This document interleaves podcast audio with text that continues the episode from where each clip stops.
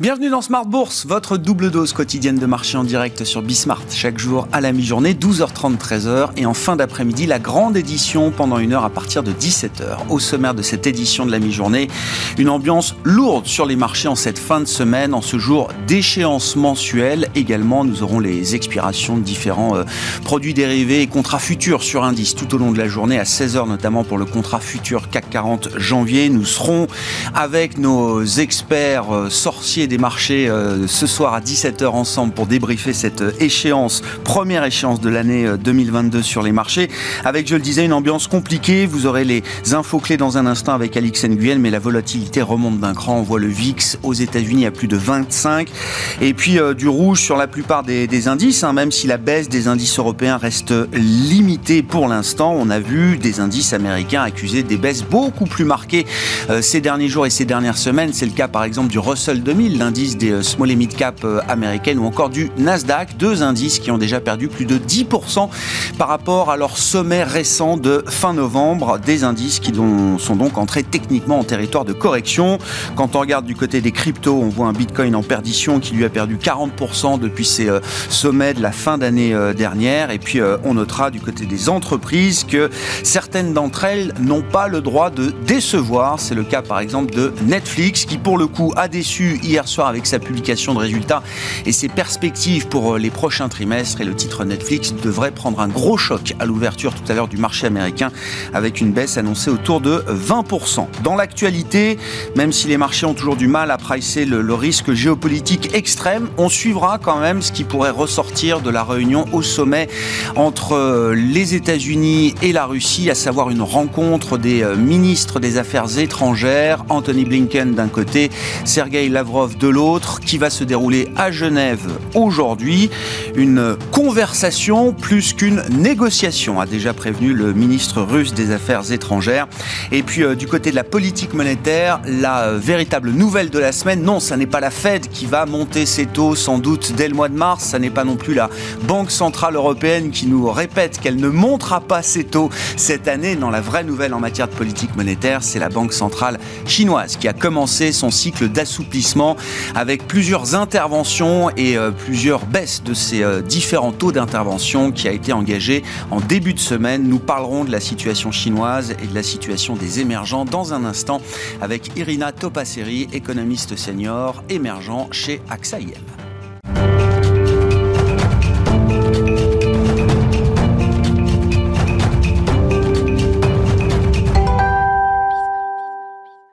Mais d'abord, les infos clés du jour sur les marchés à mi-séance en Europe, des marchés qui évoluent dans une ambiance compliquée. Le point avec Alix Nguyen. L'esquisse de rebond des deux dernières séances est bel et bien derrière nous. L'indice parisien retombe sur des niveaux inédits depuis la fin décembre. Hier, Wall Street n'a pour sa part pas été en mesure de préserver ses gains en clôture. L'appréhension d'un durcissement monétaire reste la préoccupation majeure, sans compter les publications d'entreprises mitigées, dont la déception engendrée par Netflix. Netflix, dont le titre chute de plus de 20% dans les transactions hors marché. Pour le trimestre en cours, le géant du streaming vise 2,5 millions de nouveaux abonnés. C'est nettement moins que les 6,26 millions anticipés par le marché. À New York, donc, le Nasdaq a clôturé en baisse d'1,3% hier, après avoir gagné près de 2% en séance. Le S&P 500 abandonne quant à lui plus de 5% par rapport à ses plus hauts de janvier. Sur les marchés de taux, la tendance s'est inversée. Le rendement de l'emprunt américain à 10 ans est repassé sous les 1,8% à 1,79 après 1,9 mercredi. Le marché ne perd pas de vue la réunion du comité de politique monétaire de la Fed mardi et mercredi prochain. Stellantis recule. Le chinois Dongfeng Motor a cédé 1,2% du capital du groupe français au prix de 18,30 euros par action. Les autres acteurs du secteur en font les frais. Dans le rouge, on retrouve Renault, Michelin, Forestia et Valeo. ArcelorMittal est aussi en net repli sous l'effet de prise de bénéfices, tout comme l'ensemble du secteur. Le stock 600 des ressources de base signe la deuxième meilleure performance avec un gain de 8,1% depuis le début de l'année, derrière celui du pétrole-gaz. Total Energy recule dans le sillage du repli des cours du brut après la hausse surprise des stocks de pétrole aux États-Unis. Même chose pour Technip FMC dont le titre chute. Puis Airbus plie, l'avionneur a annoncé l'annulation du contrat portant sur une commande de 50 à 321 Neo par Qatar Airways. Tendance, mon ami, chaque jour à 12h30 et 17h avec Alix Nguyen dans Smart sur Bismart.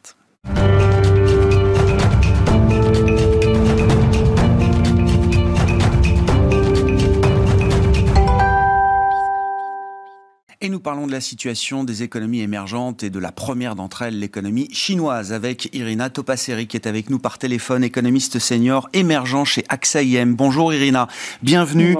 Merci beaucoup de nous, nous rejoindre. Je le disais effectivement, la, la vraie nouvelle en matière de politique monétaire, c'est que la Banque centrale chinoise a entamé dès le début de cette semaine son cycle d'assouplissement monétaire avec différentes euh, baisses de ses taux d'intervention euh, sur, euh, sur ces derniers jours. Irina, c'était un signal qui était attendu, qui arrive peut-être un peu plus vite que prévu. Il y a peut-être une question de timing qui peut être intéressante à, commenter de ce point de vue-là. Et puis, plus généralement, qu'est-ce que ça nous dit de la stratégie monétaire de la Chine euh, sur cette année 2022 et des enjeux économiques pour, euh, la Chine euh, aujourd'hui? Alors, je ne sais pas si elle vient trop, trop tôt. J'ai l'impression presque que ça vient trop tard. Si on ah. regarde aujourd'hui, par exemple, le consensus des économistes, il ne fait que euh, couper la croissance chinoise à la baisse. Hein. Donc euh, c'est un mouvement que nous on, essaie de, auquel on, à la tentation à laquelle on essaie de ne pas céder. Pour l'instant, nous, nous, gardons une prévision de croissance de l'économie chinoise à 5% pour cette année, et justement parce que euh, on pense qu'il ne faut pas sous-estimer euh, justement les capacités de la politique monétaire et fiscale euh, de s'ajuster. Alors on l'attendait plutôt, plutôt, j'ai envie de dire, euh, de manière fondamentale, parce que je vous rappelle qu'au troisième trimestre, l'économie chinoise était à quasi euh, amorce. Hein. Mm. On a eu une croissance sur le trimestre de 0,2%. Alors c'est vrai qu'il y avait plusieurs choses hein, qui, qui étaient à l'œuvre. Bon, toujours les, la politique zéro Covid, donc euh, il y avait une mini vague. C'est toujours des mini vagues, mais qui causent des, des ajustements très restrictifs de l'activité par rapport à cette politique zéro Covid. Et puis il y avait aussi des, des soucis euh, euh, météorologiques, si je peux dire ainsi, qui avaient affecté effectivement pas mal de la production euh, d'énergie et d'électricité en Chine, qui avait donc fait des coupures d'électricité, donc ça a affecté un nombre d'usines qui étaient euh, dans la zone. Donc tout ceci, ça s'est un peu ajusté au quatrième trimestre, mais c'était à ce moment-là qu'on aurait voulu voir un peu plus de de répondants de la part de la euh, de la banque centrale. Bon, ça vient maintenant, mais on voit que ça s'accumule. Hein. donc ils ont commencé tout doux, mais on voit que donc les mesures se se, précipite un petit peu. Donc il y a, vraiment cette attention toujours hein, de, de, la part de l'administration chinoise à faire attention à ce rééquilibrage financier qu'elle doit mener. Donc on voit toujours des restrictions, par exemple sur le marché immobilier, qui est toujours très pesant, et ça continue de peser sur euh, la situation économique euh, euh, chinoise, mais en face de ça, ils doivent gérer aussi la paix sociale, donc un, un, certain niveau, si vous voulez, de croissance économique qui fait que les choses peuvent se, se décanter gentiment. Puis en plus, on a une année importante. Hein. on est quand même au 20e congrès du parti cette année, donc il faut quand même que les choses se passent en, en douceur. Donc il y a toujours ce, voilà. Je dis c'est l'année à ne pas rater pour la Chine, effectivement. Hein. Oui, et puis bon, il commence par les Jeux Olympiques d'hiver, là, donc c'est assez tendu déjà avec cette politique zéro Covid qui, moi, me semble encore toujours de mise hein, pour pour pour le gouvernement. Donc c'est vrai que il y a, y a toujours, mais mais pour pour nous c'est toujours ça la difficulté à la compréhension de l'économie chinoise et en tout cas la politique économique appliquée, c'est qu'il y a y a des il y a, il y a deux niveaux de politique. Donc, il y a, y a la, partie euh, court terme qu'elle gère, mais il y a toujours un focus euh, de long terme. Et puis, comme le long terme, euh, bah, en Chine, il est prévisible, si vous voulez, parce qu'il y a, il y a des, étapes, les quinquennats, et, enfin, les, les, les, les moments de retrouvailles du parti, et puis les, les milestones hein, qui mettent petit à petit. Bah, il y a eu quand même cette nouveauté qui est arrivée avec euh, Xi Jinping sur cette idée de prospérité commune. Mmh. C'est quand même un changement hein, par rapport à ce qu'on a connu depuis l'intégration de la, euh, d'abord depuis je dirais même depuis euh, les années 80, Deng Xiaoping qui vient avec cette idée de bon, on peut s'enrichir.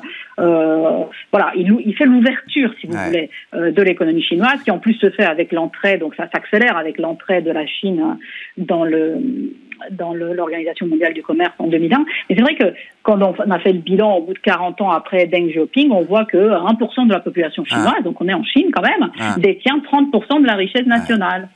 Alors ça, ça le fait pas trop. C'est euh, inacceptable. C'est inacceptable, Irina. On peut le dire du point de vue du Parti communiste chinois. Et justement, derrière derrière votre prévision que vous voulez maintenir aujourd'hui à 5% de croissance pour la Chine cette année, qu'est-ce qui va se jouer en termes de, de dynamique? Parce que c'est vrai que l'année 2021, euh, crise pandémique oblige, a vu quand même les capacités de production être fortement sollicitées, avec euh, bien sûr des plans de relance et des soutiens massifs dans les économies développées qui ont, ont permis à la machine exportation chinoise de tourner à plein régime.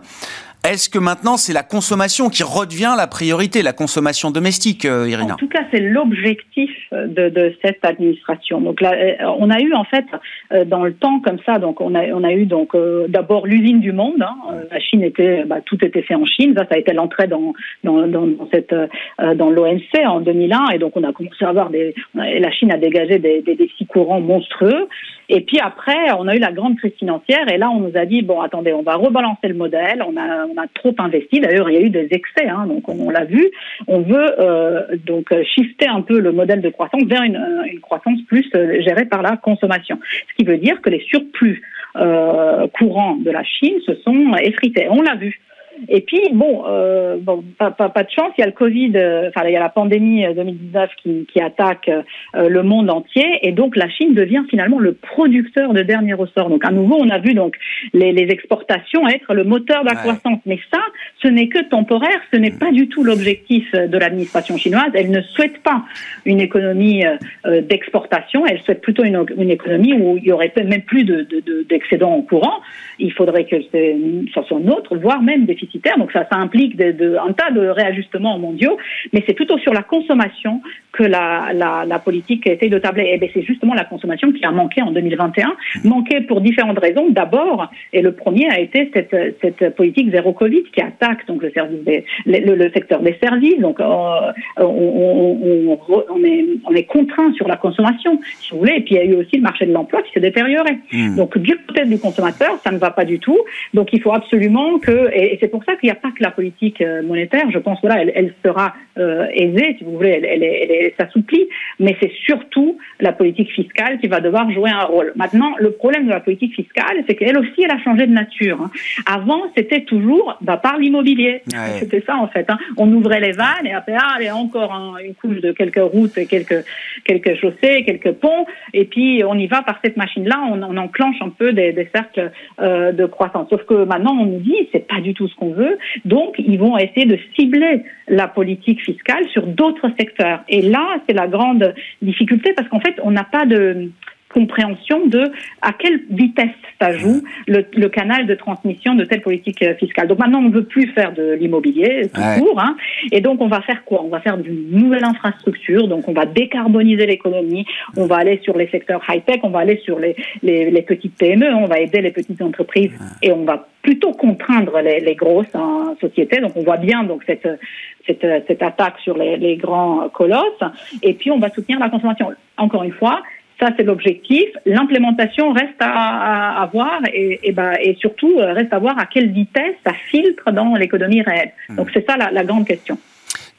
Pour conclure, euh, Irina, d'avoir alors les, deux superpuissances qui sont quand même un peu à front renversé aujourd'hui en matière de, stratégie euh, monétaire et, et budgétaire. Est-ce que finalement, pour la croissance mondiale, c'est le meilleur équilibre qu'on puisse espérer euh, aujourd'hui? D'avoir d'un côté des États-Unis qui vont resserrer après avoir été très laxistes l'an dernier, et d'avoir une Chine qui va être beaucoup plus assouplie, beaucoup plus accommodante, là où elle est restée très orthodoxe euh, pendant la crise pandémique. Est-ce que pour la croissance mondiale dans son ensemble c'est un équilibre qui est le, le plus favorable qu'on puisse espérer. Oh, je ne sais pas si je peux être aussi optimiste que ça, hein, mais, mais bon, en fait, il faut avoir quelques l'optimisme sous-jacent que j'entends là, il est d'abord que bon, d'abord que les États-Unis ne se plantent pas sur leur politique, hein, donc ils mènent, donc on fait confiance à la Réserve fédérale, ni qu'elle aille euh, trop fort, euh, trop loin, ni qu'elle soit derrière la cour, si vous voulez. Donc il y a les deux hein, mm. hein qu'il faut, faut, prendre en compte. Donc, donc un bon ciblage de la de la de cette normalisation de la politique euh, monétaire de la Réserve fédérale, ça c'est une chose qui est souhaitable évidemment, et elle est souhaitable notamment parce que l'économie le permet. Hein, donc il faudrait qu'on sorte de cette, cette période-là. Donc c'est plutôt positif de voir des taux réels moins négatifs. Hein, C'est hmm. tout à fait normal. Hein, donc voilà. Donc ça, ça serait la première des choses. Et la deuxième des choses, effectivement, si que la Chine soit soit prête à voilà à, à, envisager un futur plus rose, c'est toujours bien pour l'économie mondiale. Maintenant, encore une fois, risque d'exécution. Si ça, bah, c'est le risque d'exécution. Et le deuxième point, c'est est-ce que ça risque de saupoudrer moins le monde entier Parce qu'ils sont aussi euh, un peu plus regardants vers l'intérieur et moins l'usine du monde et, et, et, le producteur de dernier ressort. Et, et ça, il, il, faut voir si cela a des effets positifs euh, qui se qui se répandent sur l'économie mondiale ou ça reste assez centrique euh, à l'économie chinoise. Merci beaucoup euh, Irina. Merci pour votre éclairage sur la situation euh, chinoise qui est un des grands événements quand même de ce début d'année avec l'entrée en action de la Banque centrale chinoise pour euh, assouplir les conditions financières au début de cette année 2022. Irina Topaseri qui est avec nous par téléphone, économiste senior émergent chez AXA IM.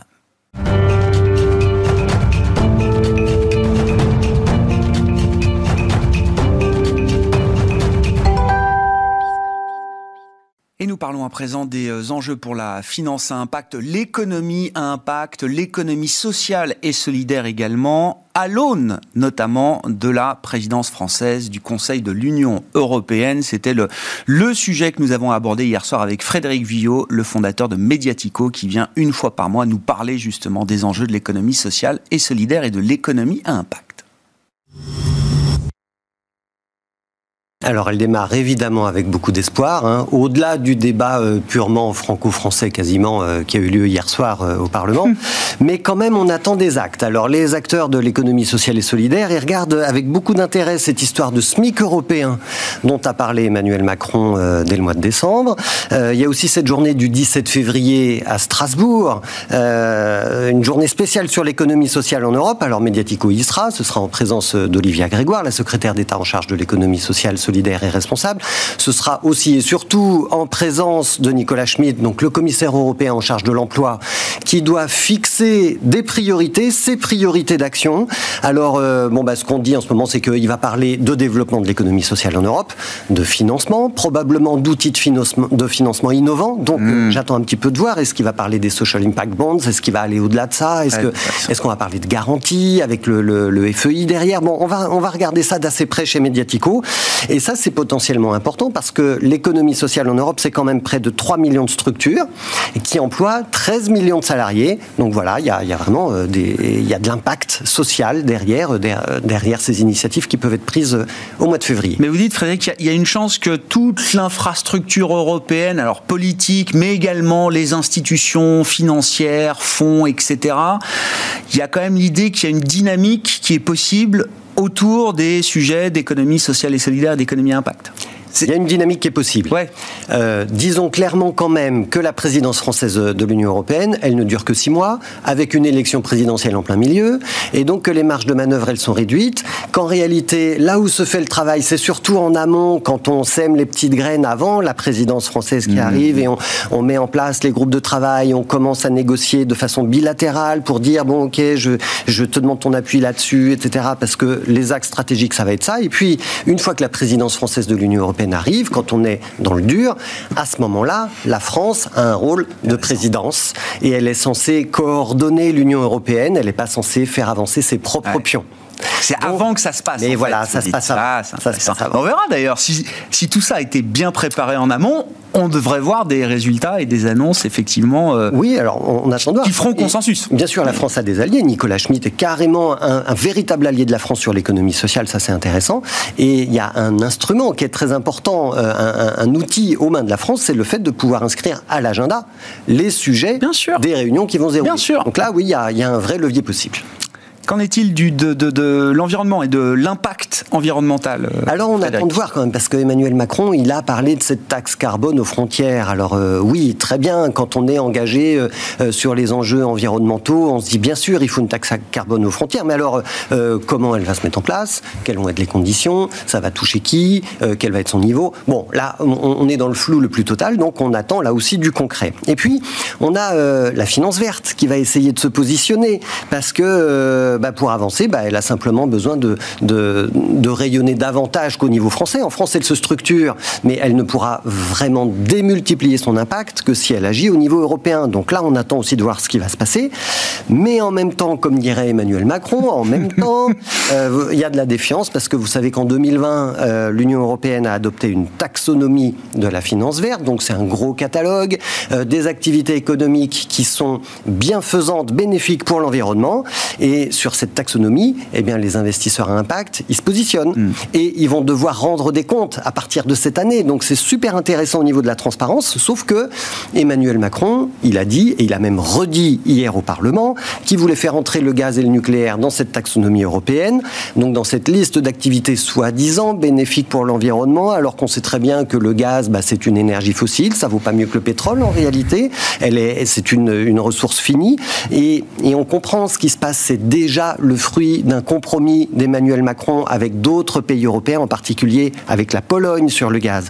Et puis il a dit aussi que euh, bah, il voulait faire entrer donc le nucléaire dans cette taxonomie. Pourquoi? Bah, Parce que ça c'est le fruit de sa vision euh, d'une énergie nucléaire décarbonée.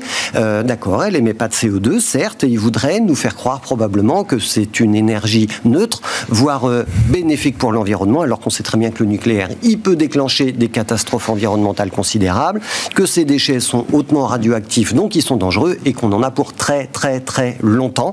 Donc euh, bah non, le nucléaire, euh, euh, moi je comprends pas qu'il puisse rentrer dans une taxonomie européenne. Donc c'est pas étonnant qu'hier Greenpeace ait fait une action. Ils ont pris des portraits d'Emmanuel Macron, ils les ont trempés dans du mazout et puis voilà, ils ont fait ils, ont fait une opération de com. Nous, ce qu'on dit chez Mediatico, c'est qu'en fait, il faut quand même pas dévoyer maintenant, enfin jamais dévoyer cette taxonomie européenne, parce qu'en fait, on va fragiliser toutes les bases de la construction de la finance d'impact qui est à peine émergente. C'est vraiment pas le moment de faire entrer le gaz et le nucléaire dans cette taxonomie. Pensez que ça va dévoyer euh... Évidemment. Si, comment peut-on juste Non, non, mais j'entends votre point de vue, euh, Frédéric. Euh, c'est le débat. Hein, ce sont les activités bénéfiques pour l'environnement. Quand on met du gaz et du nucléaire, c'est pas bénéfique pour l'environnement. Soyons clairs, ouvrons les yeux, regardons les choses en face. Hum. Enfin, vous voyez ce qu'on est en train d'essayer de faire pour euh, limiter la hausse des prix à 4%, pour, euh, en faisant des chèques inflation, en, entravant complètement les marges de manœuvre d'une entreprise publique comme EDF. Enfin voilà, c'est quand même... Euh, oui, mais on est sur du conjoncturel. C'est maintenant qu'il y a de l'inflation. Dans trois ans, on ne sait pas où on en sera. Le nucléaire, on sait qu'on en a ah pour, pour quelques milliers d'années, hein, d'accord, sur le retraitement de, du combustible. Donc non, il y a un problème de positionnement. Moi, je préférais un discours qui dirait, OK, on ne fait pas rentrer le gaz et le nucléaire dans la taxonomie, mm. parce que la taxonomie, en fait, faut la sacraliser pour que les investisseurs sachent vraiment dans quelle direction aller. En revanche, eh ben oui, on se donne 5 ans de délai. Et les politiques ont l'habitude de faire ça, donc il ne va pas nous faire croire qu'il n'est pas capable de le faire. Mais très bien. Alors, faisons du nucléaire le temps de la transition énergétique qui peut-être va devoir durer 20 ans. Mm en allant 20 euh, ans avant d'aller vers plus d'énergie Cette taxonomie, moi je comprends qu'elle va être très dynamique, hein, que c'est des curseurs qui vont de toute façon évoluer, bouger, que c'est un cadre qui est encore assez mouvant euh, quand on parle avec ceux qui suivent les sujets de régulation. Mais oui, une fois qu'on a inscrit euh, des choses dedans... parce qu'il se met en place, parce que tous les pays européens sont pas encore d'accord, mais c'est maintenant que ça se joue en fait. Hmm. Voilà. Tiens, petite parenthèse là-dessus, parce qu'on parle de finance d'impact, d'environnement, etc. La finance dédiée au climat, enfin la finance qui investit dans la lutte contre le, réchauffement et le dérèglement euh, climatique. Comment est-ce que cette partie-là de la finance s'est euh, comportée euh, au cours de l'année 2021 Il y a une étude et il y a des, rapports et un, bilan à faire là-dessus, Frédéric. Alors en fait, elle s'est pas si bien comportée que ça. c'est pas mal, mais c'est pas si bien que ça. Hein. On a l'Institut for Climate Economics qui a recommuniqué hier sur sa dernière étude. Et dans cette étude, on voit que les investissements climat, ils ont augmenté de 10% à 45 milliards d'euros en 2020. et c'est une hausse qui est essentiellement due euh, aux voitures électriques et aux voitures hybrides rechargeables. Mm. Sauf que on reste très en dessous des objectifs de la stratégie nationale bas carbone. Et en fait, ce qui nous manque en termes d'investissement, on est à 45 milliards, il nous manque 15 milliards d'euros d'investissement par an, public et privé, très bien.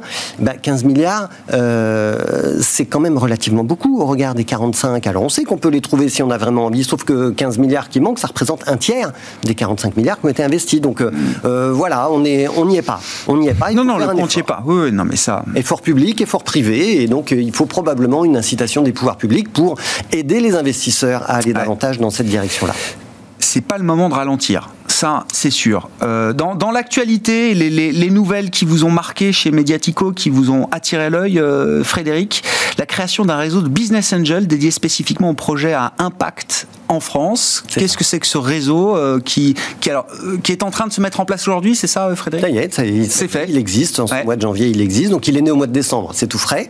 Euh, il s'appelle Impact Business Angels pas super original, mais au moins ça dit ce que ça fait. Oui, hein, ça parle. C'est clair. voilà. Euh, et en fait, vous savez qu'il y a en France à peu près 10 000 business angels, hein, donc c'est ces particuliers qui ont de l'argent, anciens chefs d'entreprise, ils investissent dans les boîtes et euh, ils donnent des conseils d'ailleurs euh, aux, aux, entrepreneurs. Euh, sauf que il y en a 10 000, mais il y en a très peu, très très peu qui sont spécialisés sur l'impact, l'entrepreneuriat à impact.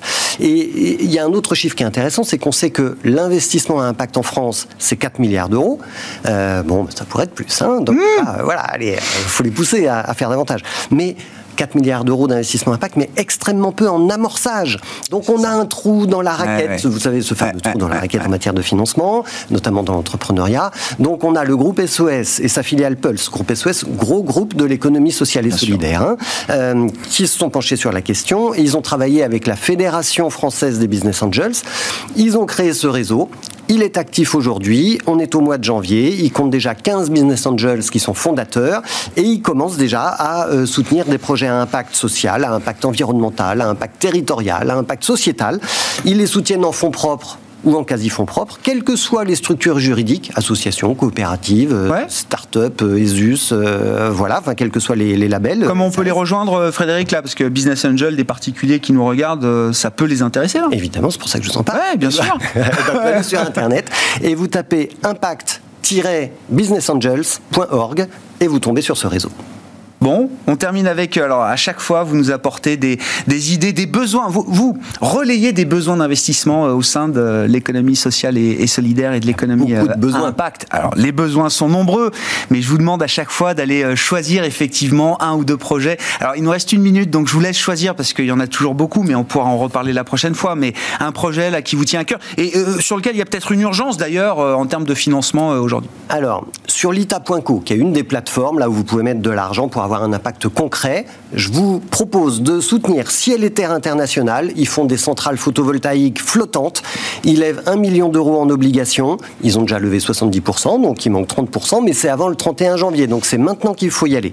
Et puis un deuxième projet, c'est sur, euh, sur Mimosa, hein, plateforme mm -hmm. liée à l'agriculture et à l'alimentation. Euh, ils ont déjà levé 35 millions d'euros en 5 ans pour soutenir 3500 projets. Enfin, c'est une jolie plateforme. En ce moment, vous pouvez y soutenir un projet d'installation de panneaux photovoltaïques toujours. La petite différence, pourquoi je vous parle de celui-là, c'est que Mimosa, il propose un prêt rémunéré à 6,5%. Ah. Donc il y a une originalité qui est quand même pas mal, 6,5%, vous regardez ah bah, du rendement. taux d'inflation, voilà. C'est mieux que le livret. La, la hein. différence. on n'est pas en obligation, comme ouais. sur l'ITA, on est en prêt rémunéré, c'est intéressant. Et puis juste, euh, si on a encore 10 secondes, ouais. Mimosa nous pose un petit défi pour, euh, pour 2022. Ils nous disent il y a 5 000 milliards euh, d'épargne ah oui, des Français, 0,3% seulement qui ouais. financent des projets solidaires. Il faut tripler, il faut arriver à 1%. Allez-y. Il y a une pétition hein, sur le livret euh, de développement durable. Sur le livret de développement durable, ben, oui, bien sûr, parce qu'il flèche trop peu euh, de, ses, de ses avoirs sur, euh, sur les projets sociaux et, et durables.